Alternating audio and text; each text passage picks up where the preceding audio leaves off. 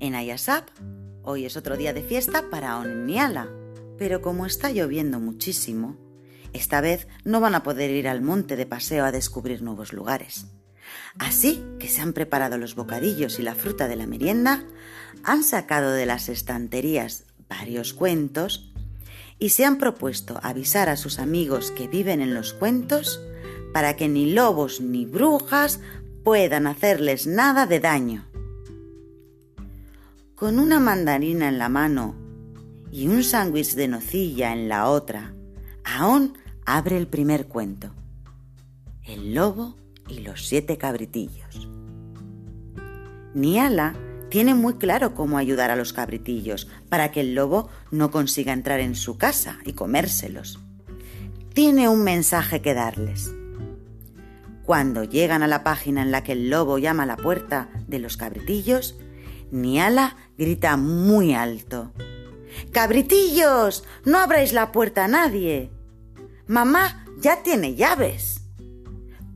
Cuando vuelva a casa, podrá abrir la puerta y entrar ella sola. Así el lobo nos comerá. Los cabritillos han escuchado a Niala, que acaba de hacer cambiar el cuento, porque ya no abrirán a nadie la puerta. ¡Bien!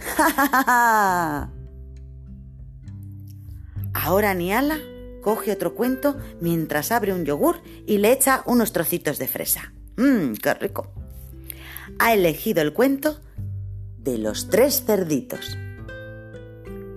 Cuando están en las primeras páginas, donde los cerditos van a construir sus tres casas, Aón les dice a todos, Cerditos, haced caso a vuestro hermano mayor, que va a hacer la casita de ladrillos muy, muy resistente, y así el lobo, aunque sople, no podrá derribarla.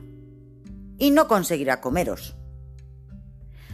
Los tres cerditos se miran entre ellos y deciden juntos hacer tres casitas de ladrillo, cambiando de nuevo otro cuento. ¡Bien! y por último, Aon y Niala, ya con la merienda terminada, abren el cuento de Caperucita Roja. En la página en la que Caperucita está lista con la cesta de comida para llevarle a la abuelita, Aon y Niala a la vez le dicen, Caperucita, avisa por teléfono a la abuelita para que cierre bien la puerta, que no pueda entrar nadie que ella no quiera. Y tú, Caperucita, no vayas sola por el bosque. No se te ocurra hacerle caso al lobo.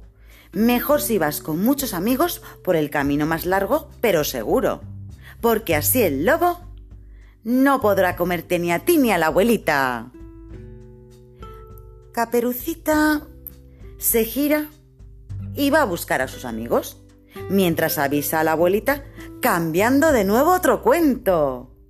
¡Bien! ¡Ja, Bueno, Aon y Niala ya pueden quedarse contentos, porque han pasado la tarde ayudando a sus amigos protagonistas de todos estos cuentos.